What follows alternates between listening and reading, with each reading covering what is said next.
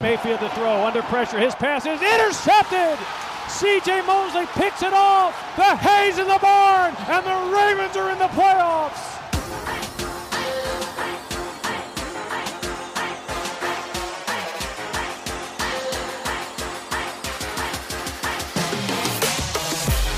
Mayfield with time throws, deflected and intercepted at the 40 yard line. Jimmy Smith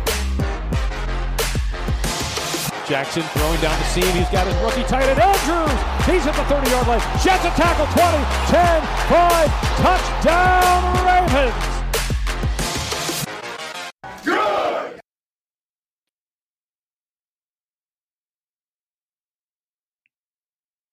Good. Okay.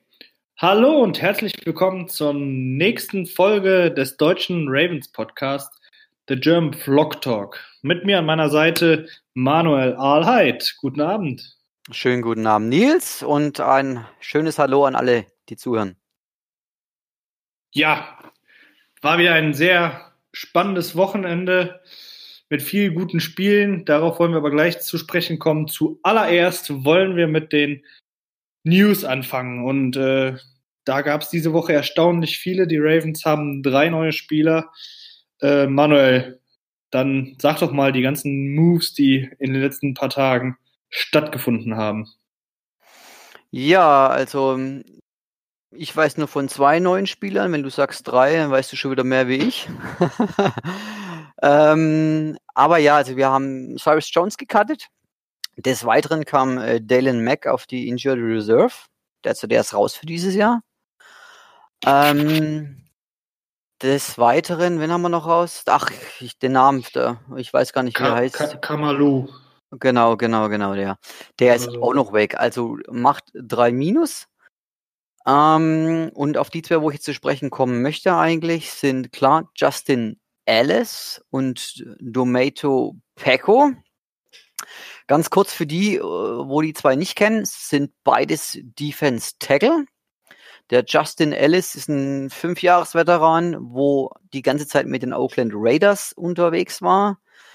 Ähm, hat immer wieder mal ein bisschen Verletzungspech, vor allem das letzte Jahr. Also das letzte Jahr er kaum gespielt. Deswegen haben sie ihn auch wohl Anfang des Jahres dann gecuttet. Äh, an den zwei Jahren davor, also 2016, 2017, hat er eigentlich ganz ordentliche PFF-Grades sogar bekommen. Vor allem der 2017er mit, mit 79,9, also 80 im Durchschnitt. Das ist natürlich sehr hoch für PFF übers ganze Jahr gesehen. Ja, schauen wir mal, was wir da, was wir da rausholen. Und Domato Pecco kennen ja wahrscheinlich einige Ravens-Fans, weil er elf Jahre mit den Cincinnati Bengals zusammen war. Also gegen den haben wir öfters auch gespielt. Ähm, dann die letzten zwei mit den Denver Broncos hat insgesamt 589 Tackles gehabt, 20 Sacks, äh, drei Forced Fumbles und fünf Fumble Recoveries in seinen elf Jahren und 50 Quarterback Hits. Also recht ordentlich.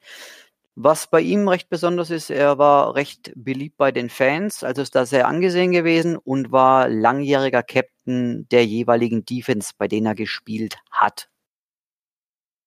So viel mal da dazu, dass ihr mal ein bisschen Einblick habt, wer da kommt auf das Warum gehen wir dann gleich noch später ein. Genau, dann, wenn wir zur Defense kommen am letzten Wochenende, dann kommen wir auch auf unsere Neuzugänge zu. Der dritte äh, ist dann unser Cornerback Inman Marshall, der Rookie, den wir von der Injured Reserve reaktiviert haben. Ähm, ja. War, ja, okay. Den habe ich nicht als, als richtig formuliert von meiner erzählt, Seite ja. aus. Ja, genau. Kein richtiger Zugang. Äh, er ist nur ins Active Roster promoted worden, kann man sagen. Ähm, ja. Ansonsten äh, kann man von dieser Woche noch als News sagen, Lamar Jackson wieder AFC Player of the Week. Zum dritten Mal in der Saison, zum zweiten Mal hintereinander, nachdem er auch gegen die Patriots zum P Player of the Week wurde. Ähm, ja, in meinen Augen absolut verdient. Ein gutes Spiel gemacht, perfektes Passer-Rating gehabt, zum zweiten Mal in dieser Saison. Ähm, ja, freut mich für den Jungen. Gerade weil er in der Vergangenheit so viel Kritik einstecken musste und so viele Leute, die gesagt haben, der wird niemals in der NFL überleben. Freut mich halt sehr, dass er es jetzt zumindest statistisch auf den Platz bringen kann und äh, den Hype, den es ja im Moment um Jackson und die Ravens gibt, das ist ja auch äh, mal was ganz Ungewohntes für uns. Ja, das kann man so sagen. Ja, kommen wir zum nächsten Spiel. Äh, zum letzten Spiel, nicht zum nächsten, zum letzten. Cincinnati Bengals haben uns empfangen in ihrem Stadion und äh, sagen wir es mal so, sind mit 49 zu 13 ja, baden gegangen, kann man quasi sagen. Manuel, so dein erster Eindruck, bevor wir auf die einzelnen Positionsgruppen gucken. Ja, was ist so dein Fazit von dem Spiel? Ja, also ich fand es eigentlich echt mal locker, wie gesagt, äh, mal da zu sitzen im Schaukelstuhl, mal das Spiel anzuschauen und ruhig zu wippen, ja, um mich nicht aufzuregen. Ja, also wir hatten es ja letztes Mal thematisiert gehabt. Entweder es wird ein Easy Game oder es wird so dieses typisches, dieses, dieses Fallenspiel, ne? Man kommt aus dem Hype-Spiel, Riesenbrust und dann kommt irgend so ein Gegner, wo, wo, wo wirklich nicht so gut unterwegs ist und man stolpert über den. So wie es ja dem ein oder anderen hochklassigen Verein auch an diesem Wochenende gegangen ist. Und von daher gesehen, wir haben wirklich die Linie durchgezogen und haben Offense wie auch Defense-seitig überzeugt im Großen und Ganzen und haben es dadurch eigentlich echt komfortabel gehalten, das Spiel und eigentlich auch den zu erwartenden Sieg zu 150 Prozent, würde ich sogar sagen, bestätigt in der Höhe, wie er ausgefallen ist. Ja, vor allen Dingen in der Höhe ist, äh, hat nochmal gezeigt, wie ernst die Ravens das Spiel genommen haben. Ähm, ja ja, war sehr dominant. Ich denke, zu keiner Zeit der Spielphase hatte man das Gefühl, dass das Spiel kippt. Ähm, ja, wie gesagt, so dominant. Haben wir schon vorhin angesprochen, eigentlich muss das Spiel dominant gewinnen. Aus der Vergangenheit wissen wir auch, dass die Ravens da relativ inkonstant waren, was solche Spiele anging. Ähm, ja, aber diese Saison läuft bisher, kann man so ja, sagen. Ja, die, äh, ja. straft uns Lügen über alles, was wir so gewohnt waren bisher von unseren Ravens, sag ich mal, ein, aufs, gerade auf solche Spiele hinbezogen. Ne? Wie oft haben wir da mit Flacco dann so, boah, so unglaublich schlechte Spiele gehabt. Entweder knapp gewonnen oder halt auch wirklich verloren. Ja, genau. Dann gehen wir doch am besten in meine Analyse. Wollen wir mit der Offense oder mit der Defense anfangen? Ist mir äh, ganz gleich. Wir können, fangen wir am besten mit der, mit der Offense, wäre mir, ist okay. Fangen wir, fangen wir mit der Offense an. Genau. Ja, Offense getragen von Lamar Jackson. Ich habe es eben erwähnt, er wurde AFC Player of the Week, konnte diese Woche wieder überzeugen, hat, ich glaube, nur 68 Yards erlaufen über den Boden. Ähm, aber dafür war der Fokus mal auf dem Passspiel. Da hat er wieder über 200 Yards erworfen. Ähm, ja, wie hast du die Performance von Lamar Jackson gesehen?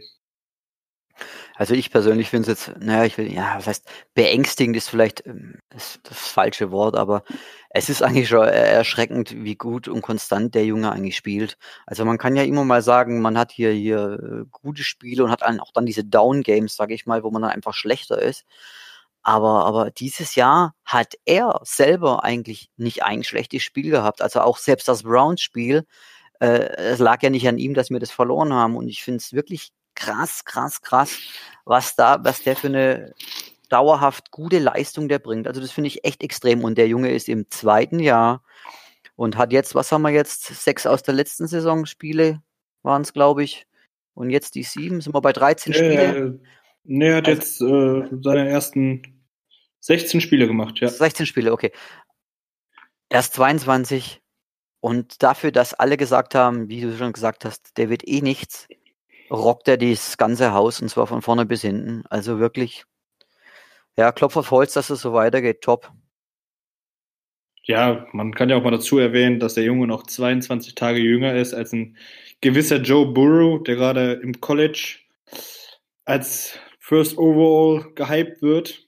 Also da sieht man auch, dass der Junge noch viel lernen kann.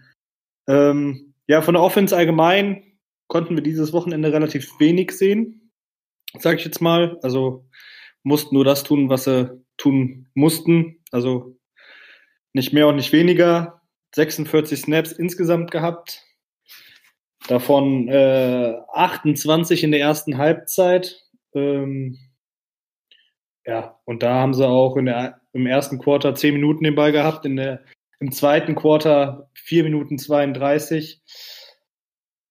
Ja, wie wir schon ja, sagten, also in der ersten Halbzeit haben wir das Ding auf jeden Fall schon mal auf die richtige Straße gebracht. Hm, Was ich da schon zur Halbzeit das Gefühl hatte, ist gut, wenn wir jetzt nicht komplett einbrechen, passiert da gar nichts mehr. Ähm, wer mir ganz besonders imponiert hat und äh, auch das Spiel mit einem sehr krassen Catch angefangen hat, Hollywood Brown. Was, äh, ja, also wie der Junge sich entwickelt, auch so mit seiner Verletzung, das wird schon immer besser. Und äh, es scheint ja auch, als würden die Ravens perfekt, also ihn immer besser ins Scheme einzubauen. Wie hast du seine Leistung gesehen, Manuel? Ja, also der hat sich ja also bestätigt, was er macht. Ne? Hat alles Hand und Fuß.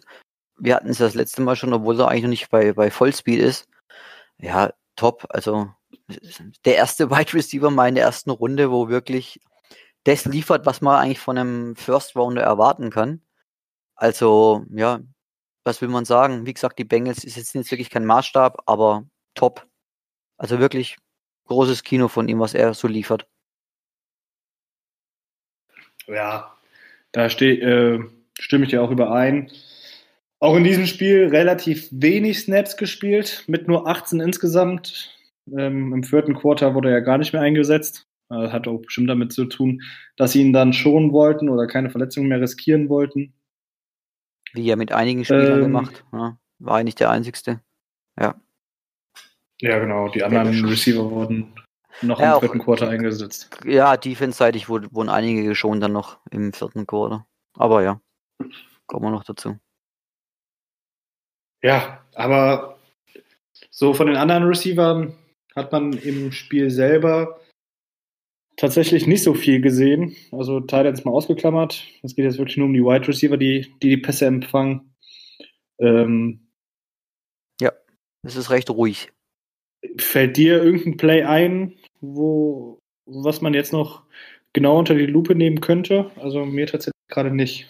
Nee, also, also, also außergewöhnlich, Wide Receiver waren wirklich, äh, war es ganz still.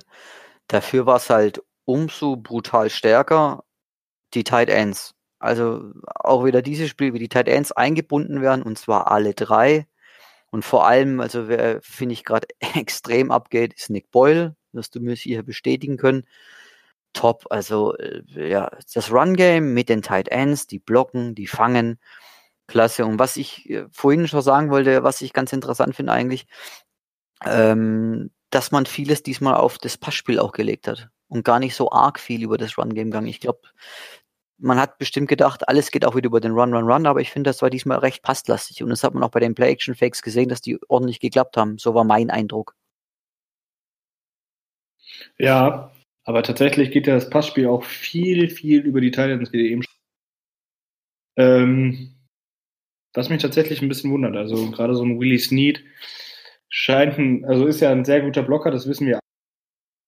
Aber in dieser Saison kommt er noch nicht an die Stats ran, die ich jetzt so von ihm erwartet hätte. Also so Receiver-technisch, außer Maler, äh, außer ähm, Hollywood Brown, äh, ja, siehst du immer mal ein bisschen was, aber so einen wirklichen Breakout-Spieler äh, siehst du diese Saison als äh, Receiver noch nicht. Nee, es ist also es ist wirklich extrem, wie wenig wir Receiver gerade einsetzen. Wirklich. Aber vielleicht ist es auch, sag ich mal, nicht schlecht, weil wenn wir sie dann wirklich brauchen, weil vieles andere nicht funktioniert, sind sie vielleicht da oder, ne, oder sind dann dementsprechend frei. Wer weiß das dann schon, wenn wir sie wirklich brauchen. Ja. Gehen wir am besten direkt zu den Titans über, weil die hast du eben schon gelobt. Äh, Gerade Nick Boyle. Und auch Nick Boyle wieder mit einem sehr, sehr guten Spiel. Ähm, ja, sein Run after the Catch bis kurz vor die Endzone ist mir da besonders ja. im Kopf geblieben. Aber auch er war einer der ähm, Gründe, warum Lamar Jackson seinen Mega-Lauf in die Endzone machen konnte. Also, boah, das war ja mhm. so ein geiler Lauf, dieser Spin-Move, wo er zwei stehen gelassen hat. ähm, ich weiß nicht, er kam ja per, ich weiß gar nicht, ob es per Motion war oder als ähm, ja, Lead-Blocker hatte er den End. Und es sah erst so aus, als hätte er den End komplett verschossen, also an dem Block vorbeigesprungen wäre.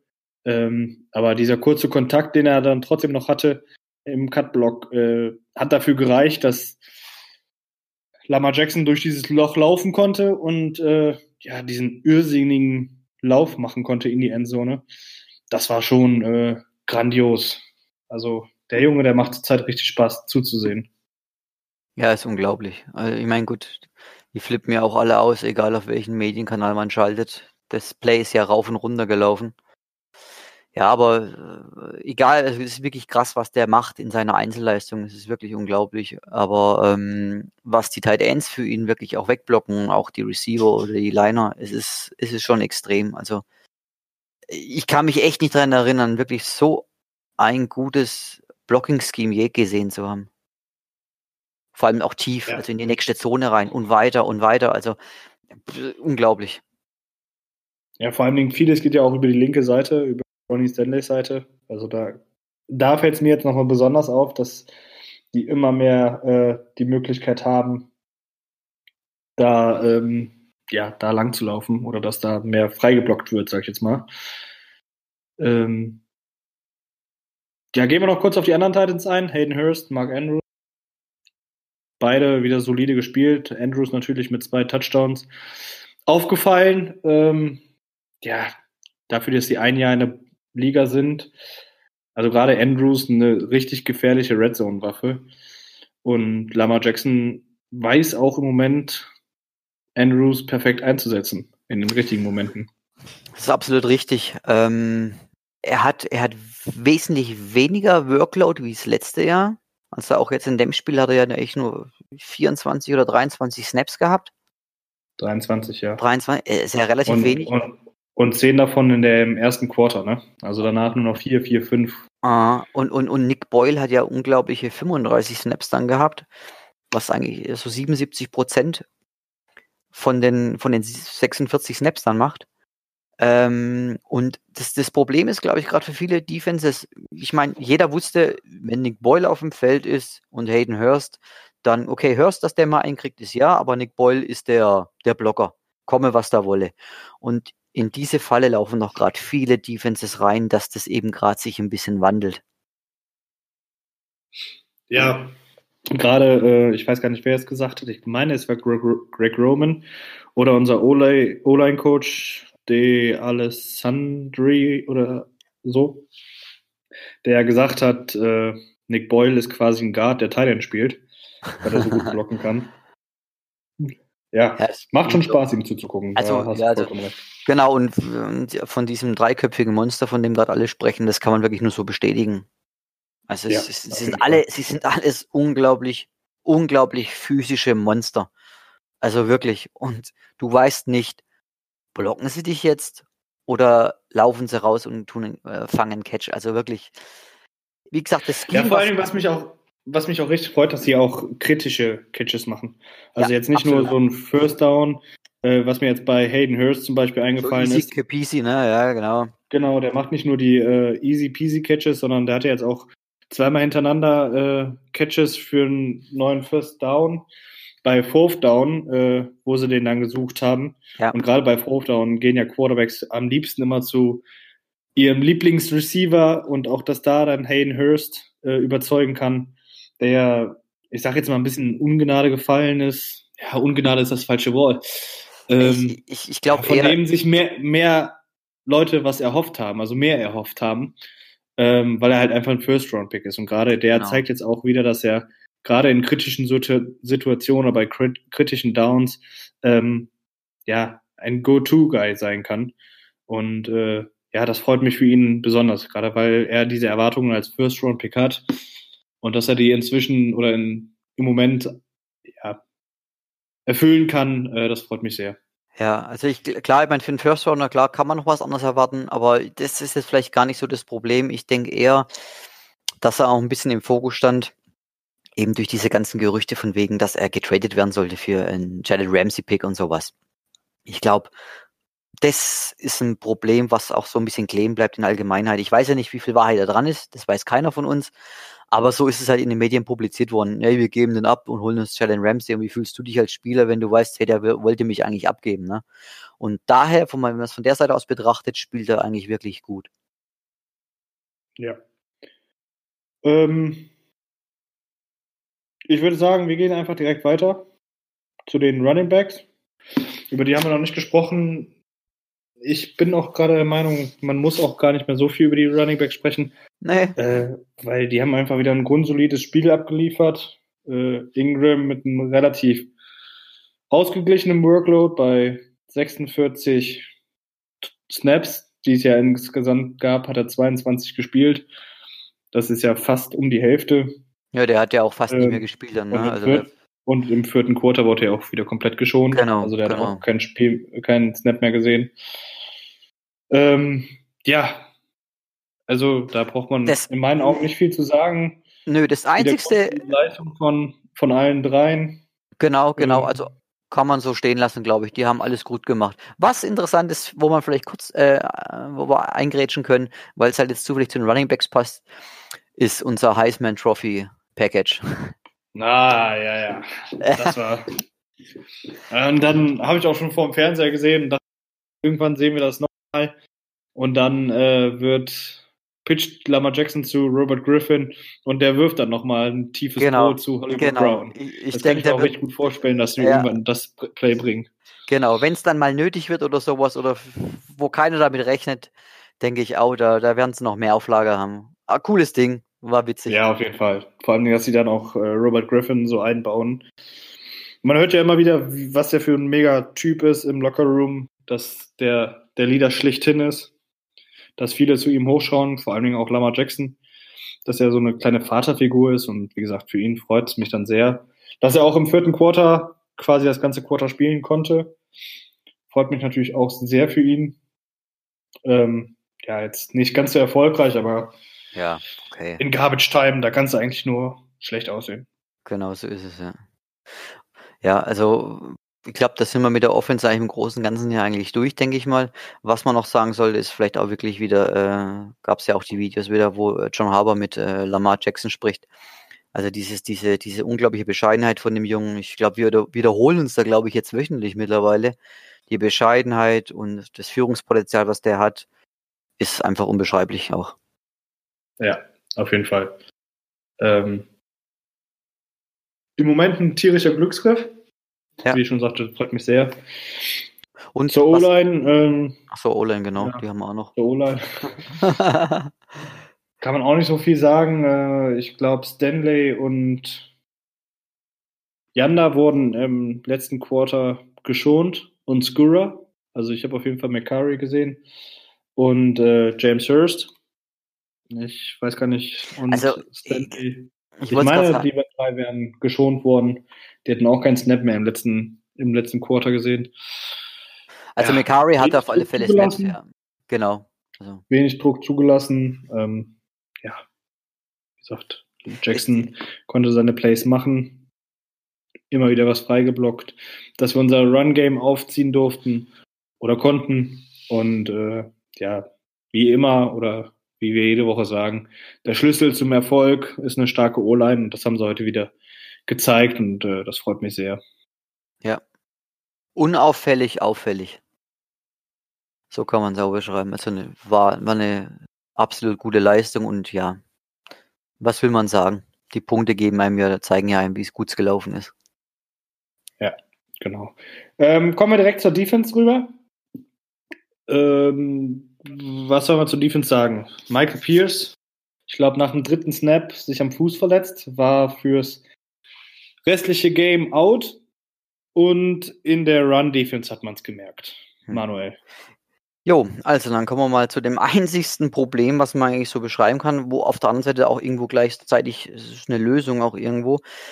Ähm, ja, Pierce hat sich verletzt. Das war allerdings schon beim allerersten Snap, ohne dass er eigentlich wirklich Kontakt hatte. Im, also auf der Coaches Camp sieht man es gut. Äh, er war eigentlich da, die, Tackles waren hinter ihm und auf einmal humpelt er raus. Und er kam dann nochmal, ein paar Plays später und hat's dann noch, hat noch zwei Snaps gespielt, insgesamt drei, wie du schon gesagt hast, und dann war er raus. Und äh, der Coach hat ja gesagt gehabt, dass es ja so ein Day by Day ist. Aber wie wir ja wissen, darauf kann man nicht so viel, ganz, ganz viel geben. Also ich glaube nicht, dass er jetzt am Wochenende spielen wird. Das ist natürlich ein bisschen Taktik und Hinhaltung auch, dass die Texas, Houston Texas nicht so, nicht so drauf einstellen können. Und man hat ja sonst immer gesagt, äh, wenn Williams ausgefallen ist, boah, Williams, ey, unglaublich, nicht zu ersetzen in der Run-Defense und so weiter. Ich glaube, jetzt hat man dann wirklich gesehen, dass die beiden zusammen der Schlüssel zum Erfolg sind. Die tun beide so viel Double Teams fressen und die Gaps schließen. Es ist unglaublich. Und so wie einer von denen ausfällt, können wir das Loch nicht schließen, weil so viel Run Yards, wie die gegen uns gemacht haben, in der ersten Hälfte, vor allem in der zweiten wurde es dann besser, durch ein paar Anpassungen, geht nicht. Also gegen Baltimore darfst du nicht so viel Yards insgesamt zulassen auf dem, auf dem, auf dem Boden. Das geht halt gar nicht. Ja, vor allen Dingen, ähm, wenn sie einen Quarterback haben, der seinen ersten Start macht, dann muss er den halt auch, ja, ihm das Spiel in die Hand geben, dass er Druck empfindet. Und ich glaube, gerade in der ersten Halbzeit hat, hat die Defense das nicht gut mhm. geschafft. Weil, wie gesagt, ich glaube, die äh, Bengals sind für über 100 Yards gelaufen. Und das geht dann gar nicht. Also, ne, hin und her. Die Defense hat ja die Bengals bei 13 Punkten gelassen. Da will ich jetzt auch gar nicht so viel meckern. Ähm, aber jetzt kommen am Wochenende die Houston Texans auch kein schlechtes Run-Game, die auch kein schlechtes Run-Game haben, da musst du dann gerade in der Front deutlich disziplinierter spielen, in meinen Augen. Ja, also das Problem ist, wie gesagt, es sind, es sind eigentlich die zwei, also Brandon Williams, kurz nebenbei, hat wohl eines der besten Spiele überhaupt gemacht von ihm. Er hat sieben Tackles gehabt. Ich glaube, ich weiß gar nicht, wann er das letzte Mal so viele Tackles hatte. Und davon waren einige für Minus oder keine Yards. Also Brandon hat super gespielt, vor allem die Snap-Zahl, die er hatte, ist ja unglaublich. So viel Snaps. Ja, für macht. ihn auf jeden Fall. Für ihn ist das ja abartig. Er hatte ja, was hat er Snaps? Äh, 58. Das sind, das sind 79 Prozent von allen Snaps Brandon Williams, der normal vielleicht bei 30 Prozent rumeiert. Also der hat wirklich ein Hammerspiel hingelegt da dafür. Äh, und im Prinzip, diese Pierce-Verletzung ist ja auch dessen, warum wir jetzt die zwei Defense Tackles gesigned wurden. Ich hatte eigentlich gehofft, oder mich, das ist gefreut, ich hatte gehofft, dass Dalen Mack Einsatzzeit bekommt.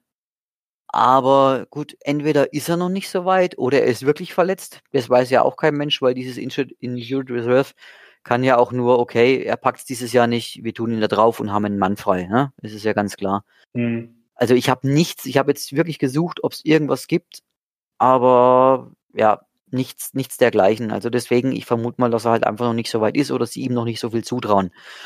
Ähm, die, wo das jetzt haben stopfen sollen, das war ja Sexila. Fand ich bei beim Druck aufbauen, fand ich ihn gut. Gegen den Run, naja, so lala. Was halt nicht so schön war, ist, dass er, ja, ich weiß nicht, irgendwie so kopflos durchs Backfield rennt, wenn er dem Quarterback versucht zu säcken. Das war schon ein bisschen auffällig. Also da hat er oft den falschen Winkel genommen. Aber muss man auch sagen, was hat er bisher Snaps gehabt? Ich glaube, so viele Snaps wie dieses Mal hat er auch in den ganzen zwei Jahren wahrscheinlich nicht gehabt. Oder drei Jahren, wo er schon da ist. Ja, was mir aber auch aufgefallen ist, also die haben ja in der ersten Halbzeit haben die Ravens viel das Standard-Nickel-Play gemacht, also die 4-2-5. Das heißt vier Linemen, äh, zwei Linemen, zwei Outside Linebacker, zwei Middle Linebacker ja. und fünf DBs. Ähm, und da haben die äh, Bengals ja 165 Yards gemacht. Und in der zweiten Halbzeit oder auch in der ersten Halbzeit, aber nachher haben sie ein bisschen umgestellt und für die Ravens eigentlich relativ ungewöhnlich auf eine 3-3-5-Nickel umgestellt. Das Weiß heißt dann drei äh, Defense Linemen, zwei Outside Linebacker, ein Middle Linebacker und fünf DBs wieder. Und ähm, da konnten dann die Bengals bei 38 Total Yards gelassen werden. Genau, da ähm, hat sich das dann wieder eingependelt. Ja. ja, genau, und da konnten sie dann den Run deutlich besser stoppen als mit ihrer 4-2-5. Und äh, ja, da muss dann auch dem Martindale dann einfach mal ein Lob zusprechen, dass er gesehen hat, okay, das passt hier nicht. Die äh, Bengals überlaufen uns, wir müssen was umstellen und dann auch das richtige Mittel findet. Genau. Und das ja, wie gesagt, in, zwei, in der Halb, zweiten Halbzeit, wenn sie die 3-3-5-Nickel gespielt haben, da haben die äh, Bengals nur 1,6 Yards per Carry geschafft.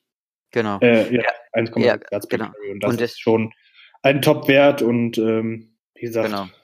Ja, das ist das, das deckt sich ja auch. auf jeden Fall, dass man da Lösungen gefunden findet. hat.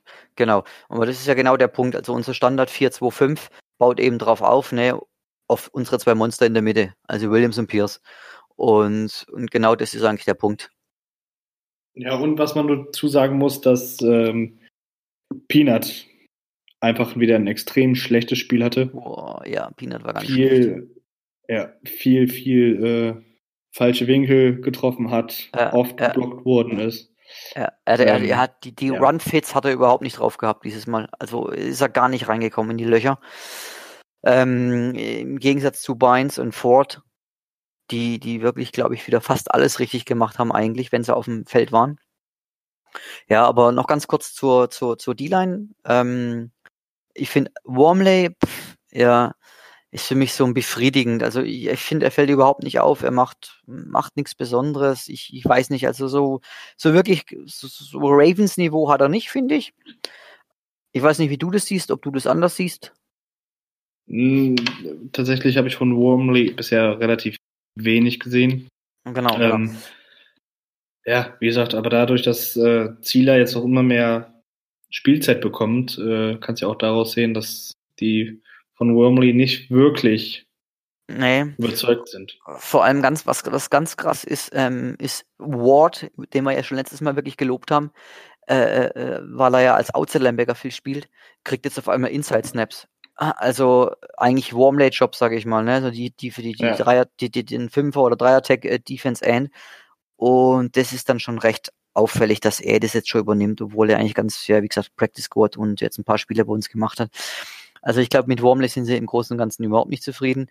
Wer natürlich heraussticht bei dem Ganzen noch, ist wieder Ricard. äh, mit Der seinem, Junge, das ist so eine witzige Story. Alter, das macht einfach richtig Spaß. Ja, also der Strip-Sack von ihm tut das Double-Team schlagen und haut den Ball noch raus und es war, da war richtig Wumms dahinter. Ähm, hat nur zwölf Snaps oder elf Snaps, glaube ich, gehabt. Aber wenn der drauf ist, bei, als Pass-Rusher ist der klasse. Run-Stopper ist es nicht. Aber dafür ist er auch, glaube ich, ein bisschen zu leicht wie für die, für die Defense-Tackle-Position. Das ist einfach so. Aber als Passwasher ist der Typ einfach nur auch wirklich cool. Also, hat mich für ihn gefreut. Erst das Strip-Sack. Ja. Und dann noch Bowser, der immer besser wird. Bowser Ferguson hat ein unauffälliges Spiel gemacht. War aber okay, war gut. Äh, äh, Bowser. Ferguson der hat halt noch vieles zu lernen. Ne? Genau, der hat das vieles merkt, zu lernen. Das merkst du man. Gerade im Run-Game, also in der Run-Defense, da geht oft viel über seine Seite, dass er einfach das Edge nicht halten kann. Ja. Da dann weggeblockt wird, dass die meisten Leute nach außen pendeln können. Das war auch bei einem Wide Receiver Reverse so oder beim Jet Sweep. Da ja. konnte er auch das Edge nicht wirklich dicht machen, dass er Right Receiver über die Seite ja, davon kommt quasi und nochmal ein paar Yards macht. Wie gesagt, er muss noch lernen, er macht halt Rookie-Fehler. Ähm, aber, aber, aber das haben wir auch von ihm erwartet. Genau, aber sind wir mal, können eigentlich froh sein irgendwo, weil ich finde es immer total genial, wenn ein, ein Rookie im ersten Jahr, als auch gerade so ein typischer Drittrunden-Pick, so wie er ist, so wahnsinnig viele Snaps bekommt. Weil er lernt halt im Spiel mehr als in jedem Training. Und ich glaube, dass das fürs nächste Jahr, dass der einen großen Schritt machen kann, dadurch, dass er so viel spielt. Ja, auf jeden Fall. Ja, dann, also Bowser. Bowser, der ist kritisiert worden vom Haber und jetzt wurde er auch gelobt, direkt im Anschluss. Und man kann, jetzt bei, wenn man sich die Filmstudies anschaut, die Coaches Camps, was sehr auffällig ist, abgesehen davon, dass er natürlich ein schneller Edge Rusher ist, er ist wahnsinnig gut in Coverage. Der weiß genau, wenn er zurückdrückt, was passiert hinter ihm. Also es ist wirklich unglaublich. Da gibt es drei, vier Szenen, da ist der richtig gut. Er hat auch ein, vier Tackles gemacht. Den, den, den, den Strip-Sack dann äh, vom Picard, den, den Fumble recovered und zum Touchdown getragen. Also der hat auch wirklich ein sehr auffälliges Spiel gemacht und der wird auch immer besser. Das ist, was mich jetzt freut, weil man, bei ihm hat man ja auch wirklich die Befürchtung, dass es auch nichts wird. A la Williams, sag ich mal. Ja. Also der nee, ist freut mich auch. Ja, also der ist gerade, es ist wirklich schön, dass der Junge, äh, ich glaube gerade, vielleicht auch mit Glück durch die Verletzung von McPhee jetzt auf dem richtigen Weg kommt. Ja, dass die Ravens Coaches ihm da Vertrauen gegeben haben und er das zurückzahlen kann. Ähm, ja, das freut mich auch. Und äh, gerade die Combo mit Ricard, mit dem Strip Sack, seinem ersten Sack überhaupt und dann nimmt Bowser den auf und läuft ihn zum ersten Touchdown, den er jemals bekommen hat. Ja, ist cool. Eine coole Geschichte. Ja, definitiv. Ich finde, wenn wir jetzt schon beim Strip Sack sind, können wir auch direkt zum Pass Rush übergehen. Da habe ich dann äh, von Film Study, Film Study Ravens, den wir ganz oft hier im Podcast erwähnen, ähm, eine coole, coole Statistik gefunden. Also wenn die Ravens drei oder vier Spieler gerusht haben zum Quarterback, da konnten die Bengals bei 13 Plays 93 Yards machen. Das sind dann 7,2 Yards per, äh, per Play. Wenn die Ravens fünf Spieler gerusht haben, haben die Bengals bei 12 Plays 20 Yards gemacht. Unter anderem auch den Strip Sack und den also Return for Touchdown. Das ist dann 1,7 Yard, äh, Yards per Play. Und wenn die Ravens sechs Mal, äh, sechs Spieler oder mehr zum Quarterback gerusht haben, haben, das war bei sieben Plays so, dann haben die äh, Bengals 36 Yards gemacht und äh, 5,1 Yards per Play.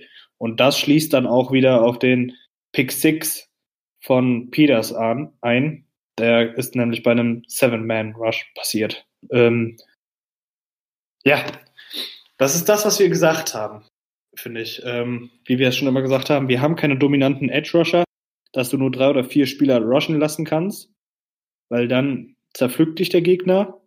Wir müssen per Scheme zeigen, okay, äh, per Scheme fünf, sechs, sieben, acht Leute, je nachdem, ne, ja. zum Rush schicken, um da den, zum Quarterback durchzukommen. Und wir haben in der Secondary die Qualität, das zu covern. Und ich finde, die Statistik, ja, die zeigt es dann auch nochmal so ein bisschen, das, was wir immer gesagt haben.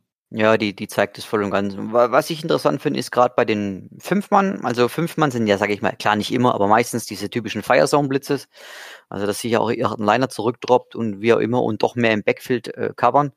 Das ist wirklich schon krasser Wert. Ne? Also 1,7 Yards äh, per Play ist schon richtig gut bei 12 Plays. Also das ist schon richtig krass. Und klar, dass du bei dem 6 oder 7 Mann Rush dann diese die, die Fehler erzwingst vom Quarterback, äh, ist dann auch ein Resultat dadurch natürlich. Also ja, ist schon wirklich krass. Das, das funktioniert so.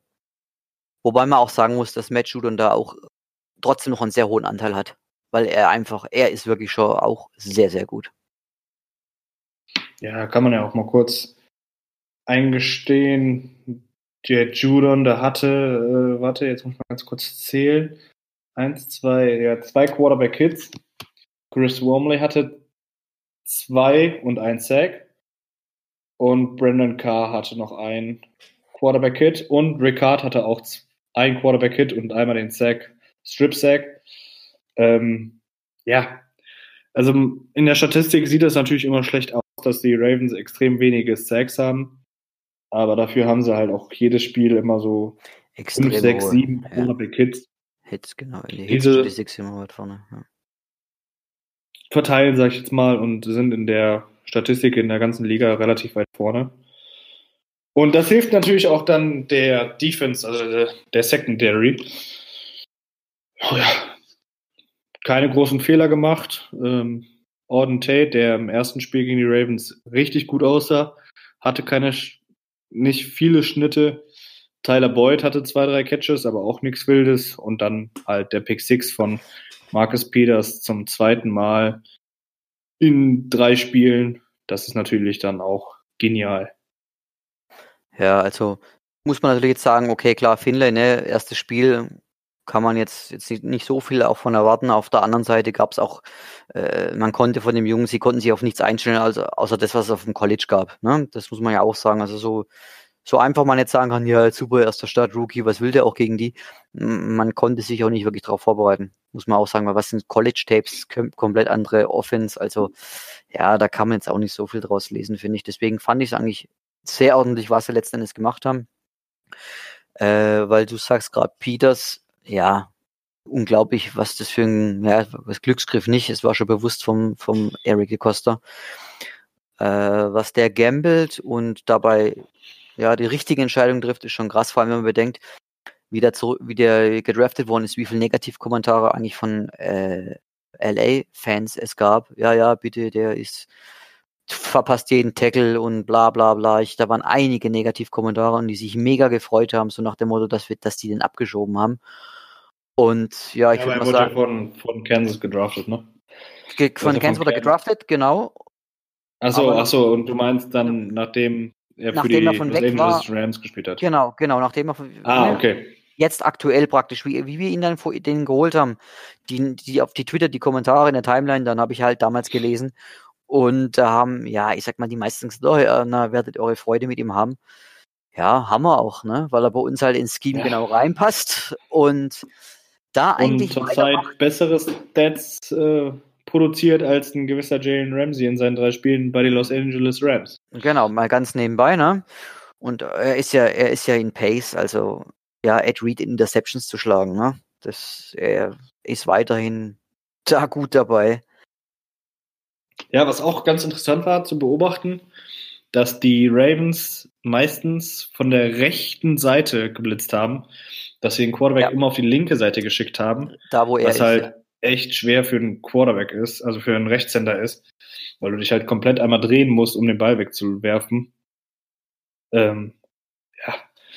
Ich finde das immer witzig, worauf die äh, Defense Coordinators darauf achten, weil ich habe mir im Spiel darüber nie Gedanken gemacht. Also mir ist das zwar aufgefallen, aber ich habe mir nie darüber Gedanken gemacht. Und ähm, nach dem Spiel lese ich, ja, haben viel den Quarterback über rechts geblitzt, damit er nach links ausweichen muss, um den Ball schwerer loszuwerden oder ungenauer zu werden. Ähm, Gerade für einen Rookie ist das natürlich nochmal was anderes. Ähm, ja, ist schon faszinierend, finde ich. Absolut. Äh, ganz kurz äh, zu Peters noch. äh, Kennst du sein PFF-Grade von diesem Wochenende? Nee. 92,0. Ja. Noch nicht mal der beste Raven, äh, noch nicht mal der beste Raven-Spieler, ne? Nur von den Also, Defendern. äh, Von den Defendern. Jackson. Genau, aber, aber ein, ein, ein, 92, ein 92er Grad vom PFF, das ist ja eigentlich, naja, so wie halt bei Lamar, das ist der. Ritterschlag, es ist unglaublich. Coverage 93,4, hat insgesamt an diesem Tag 22 Yards zugelassen. Das war's. Und das, obwohl er Das schon wirklich, Richtig gut. Wie gesagt, er spielt, ne? Er ist unglaublich intelligent. Also das hat man gesehen. Er wusste viel. Er wusste, dass der Ball so kommt. Das sieht man auch bei dem im Filmstudy sieht man das sehr, sehr gut, äh, wie er kommuniziert. Er wusste, man hat genau gesehen, er wusste, dass dieser Ball so kommt. Das war ihm vollkommen klar. Allerdings hätte er auch fast einen Touchdown kassiert. Auf dem, bei einem Gamble Play, Oh. auch von Oden ja. Tate. Da da hat- wurde er geschlagen. Genau, da wurde er geschlagen, hat er auch gegambelt und Tate ist weitergelaufen, aber hat ihn überworfen. Aber so ist es halt, ne? Also wenn man so einen Spieler hat, und das wissen sie, da haben sie sich darauf eingelassen, äh, der Erfolg gibt ihm bisher noch auf alle Fälle recht. Auf jeden Fall. Was ja auch interessant ist, ist seitdem äh, der Peter Star ist, sind wir mit die beste Scoring Defense, sag ich jetzt mal. Ja. Also wir haben ja jetzt in den letzten drei Spielen fünf Touchdowns gemacht, glaube ich. Also zwei jetzt am Wochenende, einmal der Scoop and Score und der Pick Six. Davor das Wochenende war es ja wieder der Scoop and Score. Davor das Wochenende gegen die Seahawks war es ja dann der Pick Six. Also jetzt habe ich vier und da fehlt mir natürlich jetzt noch einer. Ähm, oder war der schon vorher? Auf jeden Fall haben die, äh, Ja, hat die drei Ravens Spiele Defense fünf jetzt fünf so, ja. Touchdowns gemacht, genau. was äh, das Beste in der NFL ist. Ähm, also keine Defense hat mehr Touchdowns erzielt. Ähm, ja, es freut mich auf jeden Fall, dass sie immer mehr in den Rhythmus finden, in die Linie finden. Ähm, und Hat- ja, die, die, du sagst der es, Offense, also der Ausgleich zu Offense-Defense bei uns einfach im Moment richtig gut passt. Genau, also Ähm, dieses, ja. dieses, dieses Gefüge hat sich eingependelt. Das, Genau. das ist genau der Punkt. Also dieses Spiel, die ersten vier Wochen, wo wir hatten, auch gegen die Browns, das würde so heute nicht mehr passieren. Die, die Secondary, man muss ja sagen, es gab einen großen Wechsel durch die Verletzung und so weiter. Die Secondary ist jetzt in der Kommunikation, steht wie eine Eins. Das ist einfach so. Und da müssen wir auch gleich in diesem Zuge natürlich wieder Clark erwähnen, der einfach phänomenal called und auch als Inside Linebacker oft aufgestellt wird. Der das, der, der unglaublich wie, wie, ja, wie ein Sechstrunden-Pick so eigentlich kommt. Also noch das dritte Jahr ist es jetzt, kommt von der Bank und spielt so und die ganze Secondary sitzt so sicher. Haben wir beim letzten Mal auch schon gesagt. Und er hat es wieder bestätigt. Genial. Ja, auf jeden Fall. Also es freut mich auch richtig. Ähm, ja, kommen Okay. wir zum nächsten Spiel. wird ein deutlich härterer Gegner zu Hause in Baltimore als gegen Cincinnati. Ähm, und das meine ich jetzt nicht respektlos, das ist einfach Fakt. Mit Sean Watson kommt ein Quarterback, der richtig gut drauf ist, den man definitiv im Zuge der MVP-Debatte nennen darf, nennen muss, in meinen Augen. Mit DeAndre Hopkins kommt vielleicht der beste Receiver der NFL. Und die Defense ist, hm, ich habe heute nochmal geguckt, die, die drittbeste Defense gegen den Lauf. Ähm, das heißt, wir werden da auf jeden Fall Stärke gegen Stärke sehen, unsere Rushing Offense gegen deren Rushing Defense. Aber die Secondary ähm, ist schwach. Ich bin sehr gespannt. Ähm, wir haben da auch gleich noch einen Gast mit dabei, der uns das noch ein bisschen näher erläutert. Was erwartest du für ein Spiel? Ja, du hast, wie du gesagt hast, das wird auf alle Fälle ein schweres Spiel. Wir haben natürlich Heimvorteil, was genial ist. Ähm, die Defense von denen, ja, wie du schon sagst, gut gegen den Lauf, aber äh, schlecht, sehr schlecht in der Secondary. Ich glaube, overall boah, 20 oder sowas irgendwo, also sind da äh, weitaus schlechter. Ähm, ja, da schauen wir mal, wie die Teil die Receiver, ob die jetzt gerade von die Receiver noch mehr eingebunden werden, ob sie das Laufspiel äh, knacken können oder nicht. Wobei ich ehrlich sagen muss, äh, dass unser Scheme so, so außergewöhnlich gerade ist, dass ich mich mal aus dem Fenster rauslehne und sage, dass wir auch gegen die viel laufen werden und wir auch viel Erfolg haben werden. Also das Vertrauen habe ich momentan, so wie es so wie es ist. Äh, wir haben einen großen Verlust mit dem JJ Watt, der sich ja vor 14 Tagen dann, der, oder ja, die, die Saison beendet hat. Jenna Clowney haben sie Anfang des Jahres äh, an die Seahawks abgegeben. Also ich denke mal, da sind sie jetzt schon geschwächt auf alle Fälle. Ja, also ich freue mich auf ein, auf ein gutes Spiel und vor allem, weil der Sean Watson doch so eher in die recht selbe Kerbe wie Lamar Jackson eigentlich auch fällt, ne? Der kann auch halt laufen wie, wie nochmal was. Ja. Ähm, ja, dann kommen wir doch zu unserem Gast. Wir haben äh, Cedric hier. Ja, wie wir schon eben sagten, wir haben heute auch wieder einen Gast von den Houston Texans da, den Cedric. Ja, guten Tag, Cedric. Schön, dass du dir die Zeit genommen hast, ja, um ein paar Fragen zu den Texans und zum Matchup allgemein zu beantworten, Frage und Antwort zu stehen. Ähm, ja, stell dich doch mal vor, die Houston Texans Germany einfach mal vorstellen. Ja, Mach mal Werbung für euch und ja, Erstmal danke, dass ich dabei sein darf. Und äh, ja, ich bin äh, gehört zu den Texans, zu Texans Nation Germany äh, DACH, also Deutschland, Austria, Schweiz, wie man es auch immer kennt. Äh, wir sind seit zwei Jahren so langsam aktiv, wurden gegründet äh, von Toffi, also unser anleitender Meister. Äh, ja, wir sind auf Facebook, Twitter, Instagram, Discord haben wir auch zu finden. Wir haben einen eigenen Podcast, den Texans Nation äh, Podcast auf Spotify zu finden. Äh, Kategorien und so und weitere kleinere Watch-Gruppen sind so bei 260 Leuten. Und das erste größere Fan, also Fan-Treffen, Club-Treffen gab es in London, jetzt bei London Games. Jacksonville gegen die Texans. Ja, das zu dem Thema.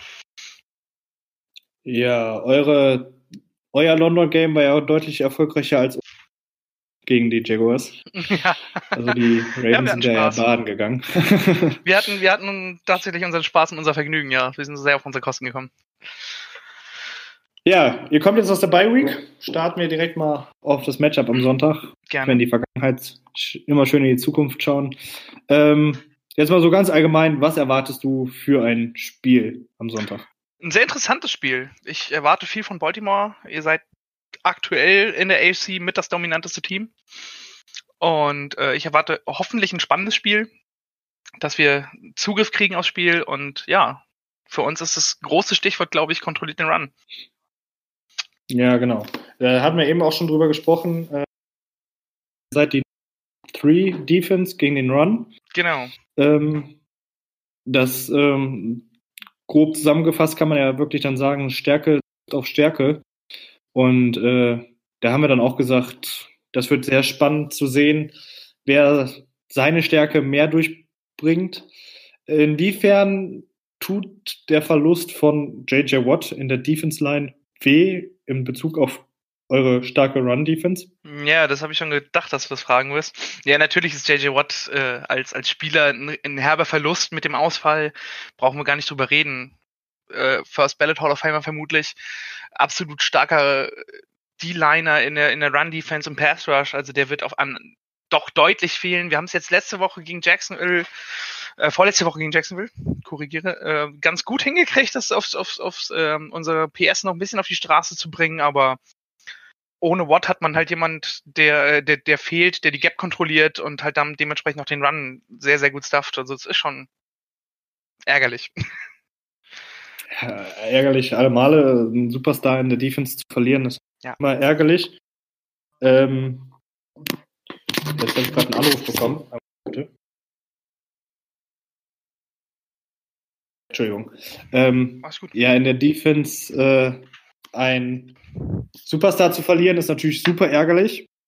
Ähm, habt ihr denn, also ich weiß nicht, wer da jetzt hinter auf den nächsten, also auf den Starterplatz springt. Ähm, also momentan macht sich Ominio Vielleicht kannst du mal gut. ganz kurz sein Backup vorstellen. Ja, also momentan auf der D-Line äh, haben wir Ominio, der sich, den wir dieses Jahr gedraftet haben als Rookie, der sich sehr, sehr, sehr gut macht und auch relativ ähm, äh, sehr, sehr eine gute Saison spielt bis jetzt, sich auch selbst hinter einem, einem, einem Bosa in den, in den All-Time Pass-Rushing ähm, Stats niederschlägt. Aber insgesamt ist natürlich ein Loch jetzt zu finden. Wir haben in der Starting D-Line, oh Gott, da hast du mich jetzt kalt erwischt. Ähm, Reader auf, auf, auf Nose Tackle, äh, dann haben wir Ominio und Blackson auf den Endpositionen und danach halt unser Linebacker-Core, was relativ tief und relativ stark ist. Also da setze ich auch den, die Hoffnung drauf, dass unsere Outside-Linebacker und dann dementsprechend auch die Middle-Linebacker einen guten Job machen und dann den Run gut stuffen. Ja, da hast du ja quasi schon die nächste Stärke angesprochen. Eure Linebacker und unsere Titans. Ja, ähm, ich weiß nicht, inwiefern inwiefern ihr unsere Spiele verfolgt. Also die Titans werden bei uns äh, sehr, sehr stark mit eingebunden. Ähm, wie glaubst du oder was glaubst du, äh, so covermäßig, ist das ein Mismatch? Meinst du, nee? Also ich sag mal so, eure Titans sind halt oder, schon äh, athletisch. Gerade wenn man sich Andrews anguckt, äh, absolutes Nummer 1 Target bei euch, soweit ich das im Kopf habe. Und ja, äh, absolut athletisch. Wollen schöner Titan, absolut gut macht, was er soll. Und äh, ja, ich hoffe, dass Cunningham, McKinney und hoffentlich auch Gibson als Safety, der jetzt wiederkommt, zusammen mit Justin Reed das Ganze ein bisschen unter Kontrolle kriegt. Das wird halt echt einer der, der Key-Factor sein, ne? Und wie, also ich meine, Lama Jackson, wir brauchen nicht drum herum reden, einer der athletischsten der NFL. Ja. Sind eure Linebacker athletisch genug, um halbwegs mit ihm mithalten zu können? Also ich meine, ihr werdet es gesehen haben, jetzt am Wochenende, wie er da die Bengals Defense ausgetanzt hat. Das war ja schon wieder Madden-like. Ja, definitiv. Großartig gespielt, tolle Performance von Lama Jackson an dem Punkt. Also ich verfolge die Ravens persönlich ein bisschen, weil ich relativ breit in der NFL aufgestellt bin und mir vieles angucke. Ob unserer, ist irgendein Linebacker athletisch genug, um Jackson zu kontrollieren, ist die andere Frage. Ich glaube tatsächlich, dass man mit einem Linebacker alleine auf Jackson nicht aufpassen kann. Quarterback Spy wird eine Rolle spielen, aber ich glaube, ich persönlich glaube, dass es viel wichtiger sein wird, Lama Jackson dazu zu zwingen, in der Pocket zu bleiben, weil wir gegen seine Passing Skills vielleicht besser aufgestellt sind als gegen seine Run Skills. Alles klar. Ja, ähm, äh, Secondary ist, soweit ich gesehen habe, ja ein großes Problem von oh, ja. euch. Ähm, ich meine, Hollywood Brown zeigt ab und zu mal, was er kann. Ähm, ja, äh, da wird es dann wirklich dann spannend sein, ob es möglich wäre, das Spiel in La Marseille zu legen, ob er, ob er dann den Druck standhalten kann. Ähm, ich meine, dass er passen kann, hat er jetzt mehrmals bewiesen. Jetzt zum zweiten Mal das perfekte Passer-Rating geschafft. Absolut. Ähm, ja, äh, jetzt habe ich meine Frage vergessen. Eure Safeties. Du meintest eben, Gibson kommt zurück. Ja. Der andere war auch angeschlagen, sofern ich das ja. hatte. Angeschlagen sind beide. Ich hoffe, dass beide spielen können. Wichtiger Punkt. Ja. Einfach auf, auch um Hilfe im Pass zu kriegen für die Cornerbacks, die ja jetzt nicht unbedingt die erste Sahne sind. Ähm, das wäre ein sehr, sehr wichtiger Punkt. die wieder zu bekommen. Also Gibson soll, soweit ich weiß, spielen. Bei Reed habe ich noch keinen detaillierten Plan. Die kommen heute Abend erst, beziehungsweise jetzt späten Abend kommen nachher die, die Death Charts und auch die, die, die Injury-Meldungen erst. Aber das ist so die Hoffnung, dass beide Safeties auf jeden Fall spielen und dann hoffen wir mal, dass wir das Passspiel kontrollieren können, weil ich jetzt mal, wenn ich böse bin, mehr Angst vorm Run-Game habe als vor den Receivern der Baltimore Ravens. Oh, das ist auch vollkommen richtig. Also äh, da haben wir eben auch schon gesagt, Hollywood Brown ist der Lichtblick unter den Wide Receivers. Ja. Und sonst, äh, wie gesagt, über unsere Titans geht halt wirklich leider sehr, sehr, sehr, sehr viel. Ähm, dass unsere Receiver manchmal gar nicht so zum Vorschein kommen. Ja. Ähm, jetzt würde mich mal deine Meinung zu dem Trade von dem Cornerback von den Raiders interessieren. Mhm. Ähm, mir fällt gerade der Name nicht ein. Conley. Für den ihr einen Zweitrunden-Pick abgegeben habt oder einen Drittrunden-Pick? Drittrunden-Pick. Ah, den Pick, mit dem wir, den wir an die Seattle, von den Seattle Seahawks bekommen, von den Seattle Seahawks bekommen haben für, ach ja, genau. Hey, Clowney, David Clowney. Der Drittrunden-Pick nee, Darian Conley, genau. Conley, Conley, genau. ist ein Cornerback. Also, er genau. hat sich letzte Woche, äh, vorletzte Woche gegen Jacksonville ganz gut äh, präsentiert, war okay. Ähm, hat er eure ich, Schwäche ein bisschen besser gemacht? Nein, oder? auf keinen Fall. Also ich sag mal, das ist äh, ein notwendiges Übel gewesen, noch einen Cornerback bei den Verletzungssorgen zu, zu holen. Ob es jetzt ein Conde sein musste, hm, sei dahingestellt, aber es ist erstmal jemand, der den Platz füllt. Ob er jetzt ein adäquater Ersatz ist oder eine Verbesserung, ich wage es zu bezweifeln. Alles klar. Ähm, drehen wir die ganzen Spieß mal um. Eure Offense. Ähm, ja. Ich habe auch eben schon mal gesagt, Deshaun Watson muss man definitiv wie Lamar Jackson und Russell in die Runde des MVPs mit reinwerfen. Der Junge spielt, ist unglaublich. Ähm, mit einer der ja, spannendsten Quarterbacks in der NFL weil er auch einfach so unfassbar gut im Passing-Game ist.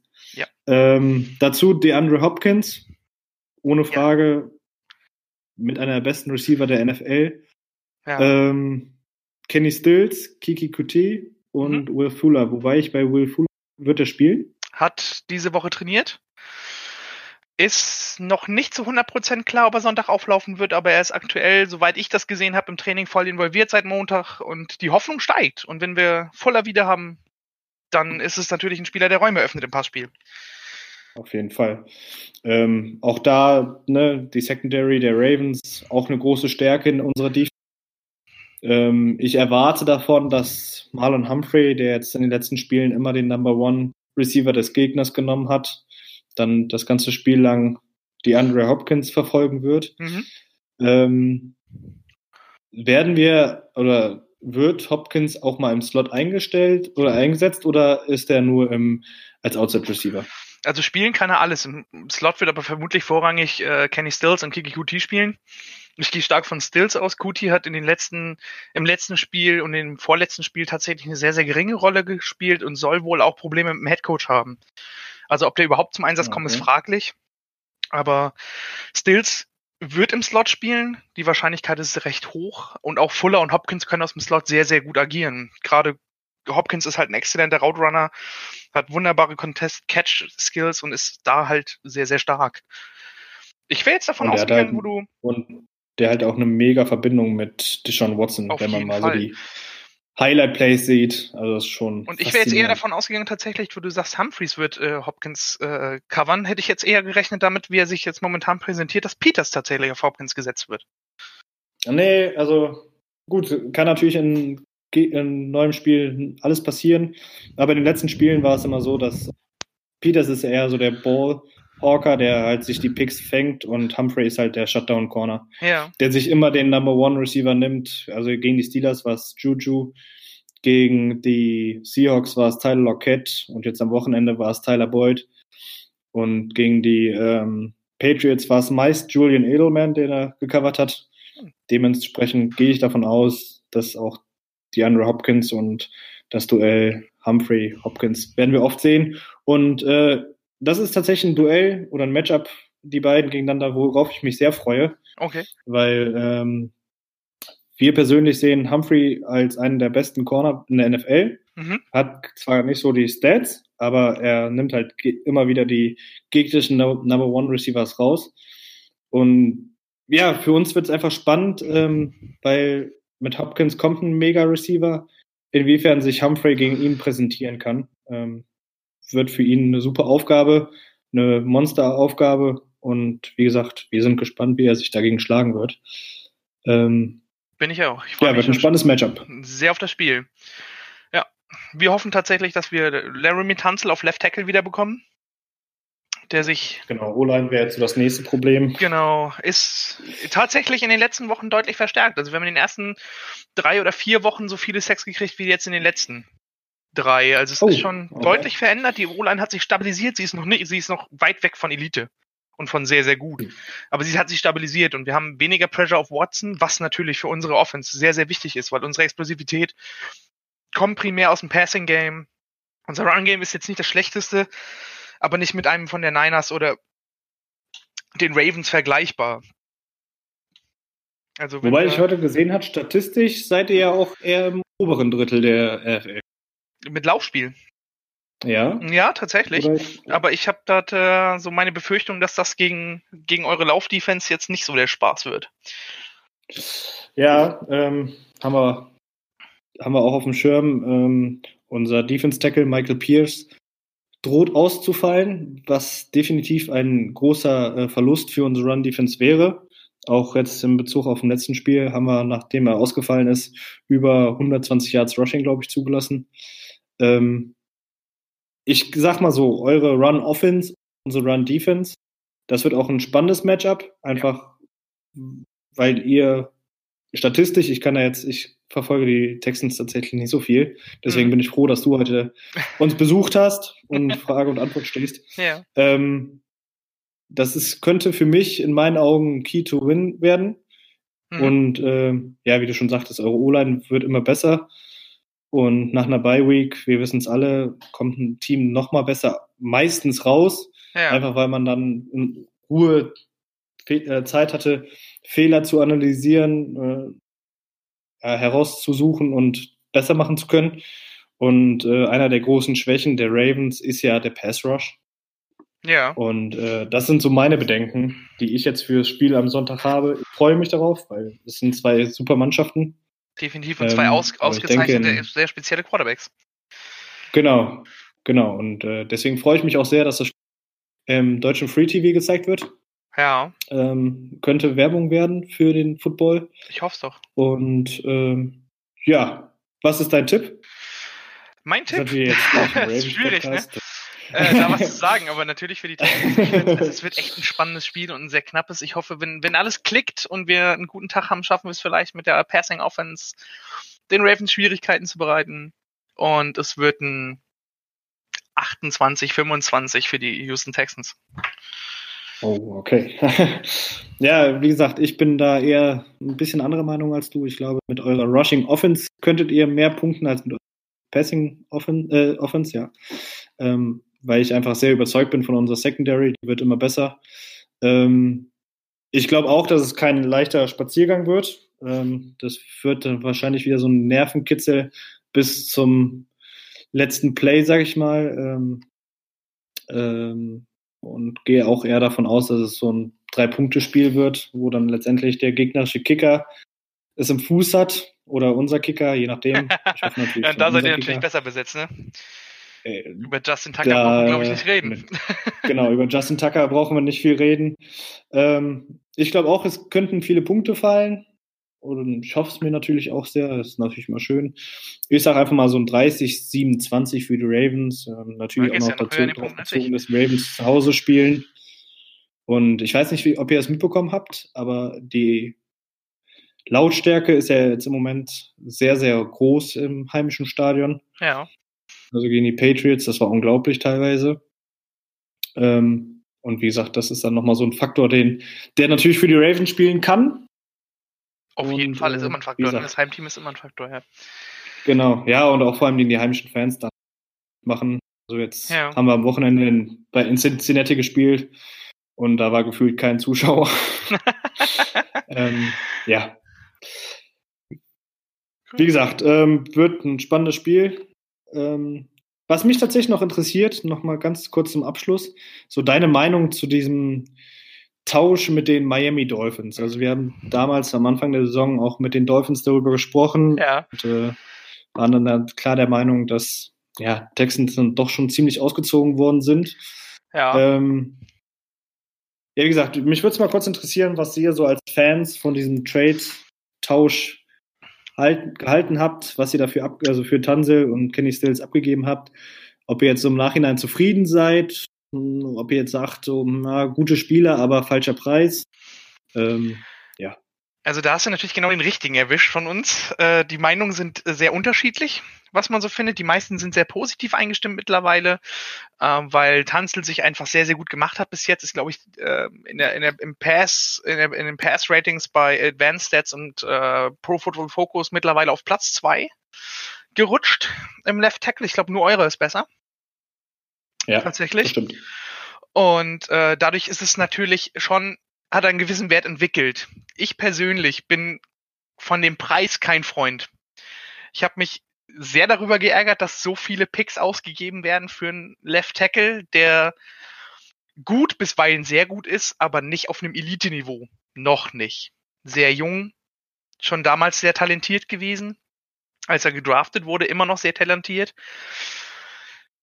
Der Preis ist sehr hoch. Es war am Anfang Straßenraub mit Ansage. Also wir wurden da schon das kräftig nackig gemacht. Da ist schon einiges flöten gegangen, was man sich für die nächsten Jahre hätte gut gebrauchen können, gerade weil JJ Watt nicht jünger wird und auch da muss irgendwann Ersatz gefunden werden. Wir haben in den nächsten Jahren sehr, sehr teure Verpflichtungen noch anstehen. Tanzel ist jetzt nicht mehr so lange unter Vertrag, braucht eine Verlängerung. Hopkins kommt, Watson kommt, JJ Watt wird wieder einen Vertrag bekommen. Da bin ich mir sehr, sehr sicher, wenn er nicht vorher gesundheitsbedingt aufhören sollte, was wir natürlich nie hoffen. Ja, das sind so die Punkte, die jetzt kommen und da ist ein Tanzel natürlich ein Trade, der sehr, sehr teuer zu Buche schlagen kann, sich bis jetzt aber auch bewahrheitet hat. Ich persönlich hätte wahrscheinlich versucht, die Picks nach hinten zu legen, wegzutauschen, tiefere Picks zu nehmen und die O-Line einfach tiefer und insgesamt runder zu machen, anstatt einfach auf einer Position ein massives Upgrade herbeizuführen. Gerade weil der Left Tackle jetzt nicht mehr so wichtig ist wie noch vor 10, 15 Jahren. Das teilt sich mehr auf. Die Star Pass Rusher wie Von Miller, ein Khalil Mack, also die ganzen großen Namen, die so kursieren, stellen sich gerne auch auf die rechte Seite. Also wenn die linke Seite Elite ist, warum soll die, die rechte Seite nicht angreifen anstatt die linke? Ich stelle doch nicht meinen besten Mann gegen den besten Spieler des Gegners, sondern gegen die schwächere Variante. Und dadurch ist das halt so ein Trade, den ich als immer noch sehr fragwürdig interpretiere. Ja, dann äh, bin ich dir dankbar, dass du dir die kurze Zeit genommen hast. Dass Sehr du, gerne. Ja, die Antworten gegeben hast. Na, beim Tipp können wir noch mal drüber diskutieren. Das ist jetzt nicht das, was ich hören wollte. Überraschung. Ähm, nee, aber es ist immer ganz cool zu, zu wissen oder ja auch zu erfahren, dass die Fans gegnerischer äh, Vereine oder Franchises sich Zeit nehmen, um äh, da einen guten Austausch zu machen. Das ist ja auch so ein bisschen, was den Football ausmacht. Absolut. Dieses Football ist Family. Ähm, ja, hat mir Spaß gemacht. Danke, dass du gekommen bist. Danke, dass ich eingeladen war. Äh, ja, dann wünsche ich uns allen und euch auch natürlich einen schönen Football Sunday mit Richtig. dem besseren Ende für die Rams. da lässt sich drüber streiten, aber ein schönes Spiel wünsche ich euch wieder auch. okay. Ciao. Ciao. Ja, bevor wir die Folge heute beenden wollen, haben wir natürlich noch zu einem kleinen ähm, Mailback aufgerufen auf Instagram, auf Twitter, auf Facebook, wo ihr uns sehen könnt oder finden könnt. Haben wir gefragt, ob ihr Fragen habt. Es kamen viele Fragen, es kamen gute Fragen. Ähm, wir fangen jetzt mal mit Instagram an. Da wurden wir dann gefragt, ob wie unsere Meinung dazu ist nach dem Trade von Peters scheint sich die Defense gefangen zu haben. Ich denke, da haben wir jetzt in den letzten Wochen oder in den letzten zwei Folgen viel drüber geredet, Manu. Ähm, ja, ist jetzt nicht nur mit Peters Trade zusammenzufassen, sondern auch mit unseren zusätzlichen Inside-Linebackern, die wir uns geholt haben. Genau, das ist also, es ist wirklich das Puzzle, das zusammengesetzt worden ist. Ob das der Ford ist, der Bynes, dass das Clark runter die Calls macht, Peters dazugekommen ist, auch Jimmy jetzt wieder da ist das gehört alles zusammen. Also man muss das als komplettes sehen. Man kann jetzt nicht sagen, ah, Peters ist gekommen und jetzt ist alles geil. Das wäre falsch, den, die Schlussfolgerung zu ziehen. Es ist wirklich das Gesamte aus diesen ganzen Moves. Ja. Dann noch eine Frage, die vielleicht darauf aufbaut. Sollten wir uns Hargreaves holen, der gerade von den Bucks entlassen worden ist? Hm, also ich sage jetzt nö. Besteht eigentlich, glaube ich, kein Bedarf, nachdem wir sogar Kennedy haben ziehen lassen, der eigentlich ordentlich gespielt hat. Ne? Also würde ich jetzt sagen, würde ich mit Nein beantworten. Ja, vor allem jetzt, wo wir immer Marshall reaktiviert haben. Genau, also gehe ich auch nicht davon aus. völlig ja, abwegig. Kann man von Lamar Jackson als MVP sprechen?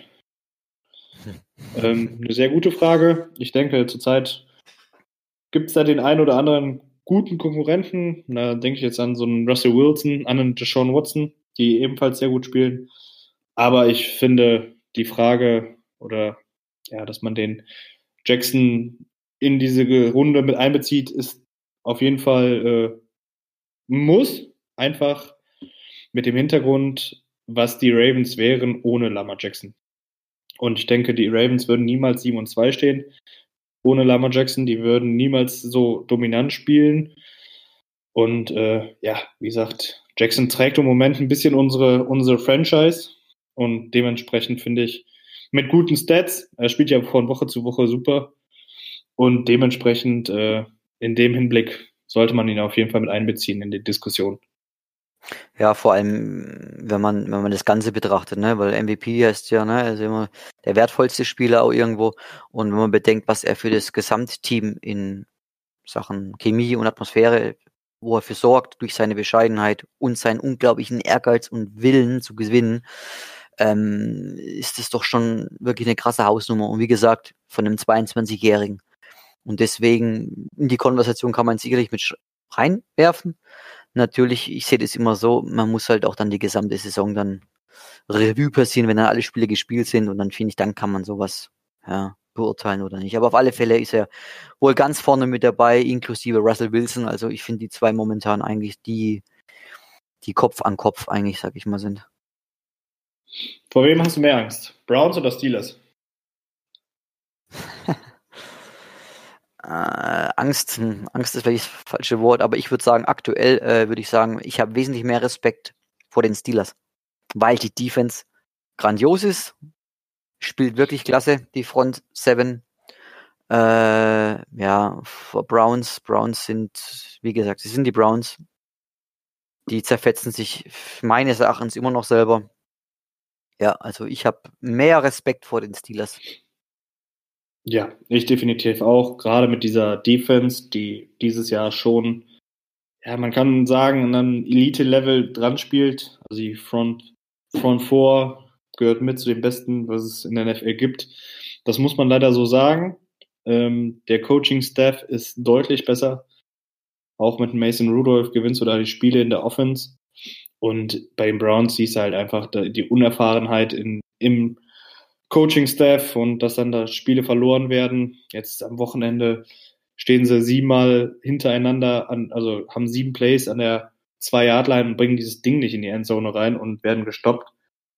Das passiert dir nicht mit einem erfahrenen Head Coach und äh, ich glaube, dieses Jahr brauchst du die Browns zwar noch nicht abschreiben, aber letztendlich werden es dann die Ravens und die Steelers untereinander ausmachen, glaube ich. Und ich gehe auch davon aus, dass die äh, Steelers das Spiel die Woche für sich entscheiden können und äh, ja, uns noch gehörig nerven werden, was glaub, die Playoffs-Ambitionen und die AFC North-Titel angeht. Ja, das glaube ich auch. Äh, vor allem, weil sie jetzt doch wesentlich das, das leichtere Restprogramm eben haben. Ja, auf jeden Fall. Und sich gerade wirklich in den Rausch reinspielen, muss man ja wirklich sagen. Äh, die Browns haben zwar jetzt gewonnen am Wochenende, aber ja, es war Hängen und Würgen, die Partie. Deswegen, die werden wir wohl, es wird nicht so schlimm sein. Was halt, was ich halt immer negativ finde, ist halt der Baker Mayfield, weil dem seine Arroganz, das hat mir letztes Jahr schon gedacht, so um lieber Himmel, was ist das für einer? Und es ist für mich so genau das Spiegelbild, das Gegenteil, ne? Das richtige Gegenteil vom Lamar. Ja, vor allen Dingen, wie heute habe ich einen Artikel gelesen, dass Baker Mayfield sich beschwert hat, dass die Fans zu Hause zu laut sind, wenn die Offense auf dem Feld ist, wo ich mir dachte, Alter. Aber okay, wir sind hier kein Browns-Podcast. Grüße an die Browns-Fans. Äh, da sollen die drüber sprechen. Fragen von Facebook kamen noch ähm, und die trifft, betrifft dann auch nochmal die Defense, ob wir mit Peters verläng verlängern sollten können oder ob äh, äh, im Draft eine Lösung herkommt auf der Cornerback-Position. Gerade, dass Brandon Carr Free Agent wird, Jimmy Smith Free Agent wird. Ähm, ja, was sagst du, wird da in Zukunft passieren? Was werden die Ravens machen? Also gut, auf Carr ist noch eine Team-Option. Den können wir noch um ein Jahr per Option verlängern. Was ich persönlich auch machen würde, weil ich glaube, sieben Millionen oder sowas kriegt er dann, das ist relativ wenig noch. Ähm, und er ist ja, sag ich mal, ja, Mr. Unkaputtbar. Ich spiele jedes Spiel. Deswegen ist er, finde ich, so unglaublich wertvoll und kann Safety spielen, Corner spielen. Nickel Corner, der, der kann ja alles. Ähm, Jimmy Smith wird sich dann zeigen, was mit ihm passieren wird. Ich, ich weiß nicht, wenn, wenn, wenn er für günstiges Geld vielleicht weiterspielen wird, könnte ich mir vorstellen, dass sie günstig resignen, wenn er das macht. Weil wenn er spielt, ist er wirklich immer noch richtig gut. Leider hat er halt das Verletzungspech an der Backe kleben. Äh, Marlon Humphrey haben wir dann das nächste Jahr das vierte Jahr und die fünfte Jahresoption noch. Wobei man da nicht weiß, ob Eric DeCosta frühzeitig verlängern will, weil er wird immer teurer von Jahr zu Jahr. Also kann man mal davon ausgehen, wenn er so weiterspielt. Äh, Peters wäre eine schöne Sache, wenn man ihn verlängern könnte. Allerdings ist da auch die Frage, was sein Agent davon haben, dafür haben will. Weil wenn er jetzt so weiterspielt ne, und weiter so Interceptions produziert oder generell so gut spielt, ja, du kannst nicht, du kannst nicht jedes Jahr oder jedes zweite Jahr irgendwie einen Top-Cornerback bezahlen. Das ist halt leider nicht drin. Ja, das äh, sehe ich auch so. Aber vielleicht für so einen Dreijahres-Deal, wenn wenn sie das machen, könnte ich mir vorstellen, dass sie den halten können, wollen. Aber ein Long-Term-Deal, also vier, fünf Jahre, gehe ich tendenziell nicht davon aus, gerade jetzt, dass sie auch mit Inman Marshall noch jemanden gedraftet haben. Vielleicht haben sie noch, ja, Hoffnungen in ihn, dass er dann nächste, nächstes Jahr Outside Corner spielen kann. Ähm, aber wie gesagt, ich könnte mir so einen Short-Term Short -Term Deal vorstellen, zwei, drei Jahre, viel Geld. Genau. Bevor man dann äh, Marlon Humphrey das große Geld geben muss. Und äh, in dem Zuge dann auch Lamar Jackson. Ähm, aber im Moment fährst du ja dann doch auf relativ günstigen Rookie-Verträgen, gerade in der Offense. Äh, da habe ich jetzt mal gesehen, dass, glaube ich, von 25 Spielern in der Offense 22 noch auf ihren Rookie-Verträgen spielen. Und das ist natürlich auch, was deinem Cap Salary viel, viel Möglichkeiten gibt. Genau, ja, also deswegen, wird sich zeigen. Also ja, genau. Short-Term ja, Long-Term nein. Wird es wahrscheinlich nicht geben. Obwohl wir jetzt, wie gesagt, noch drei, drei Jahre wahrscheinlich wirklich günstig fahren die nächsten drei Jahre auf alle Fälle. Aber du kannst nicht alles Geld auch äh, da reinstecken. Vor allem, weil Stanley an, halt. an, an, anfallen wird. Ne? Also da war genau, nichts Stanley, Du hast Earl Thomas. Ja. Bin ich tendenziell, ja, wie gesagt. Werden wir sehen. Ähm, dann hat man noch eine Frage. Ich glaube, in meinen Augen haben wir sie schon quasi beantwortet. Äh, welche Veränderungen in der Defense haben zum Turnaround geführt? Ich denke, das haben wir jetzt oft genug angesprochen. Und wie schätzt ihr das Matchup gegen die Te Texans Offense ein? Ähm, ja, das ist jetzt aber eine interessante Frage. Wie siehst du unsere Defense gegen die Texans Offense? Also wie gesagt, das Wide Receiver Core mit Will Fuller, ich weiß nicht, ob er spielen wird, ähm, mit Kenny Stills und die, die Andrew Hopkins ist nicht so schlecht. Duke Johnson, ein richtig guter Receiving Back, also in meinen Augen wird da unsere Secondary oder unsere Pass Defense auf jeden Fall gefragt sein, gerade mit einem Quarterback, der die Plays ja echt verlängern kann. Mhm. Ja, also es wird mit Sicherheit ein schweres Spiel.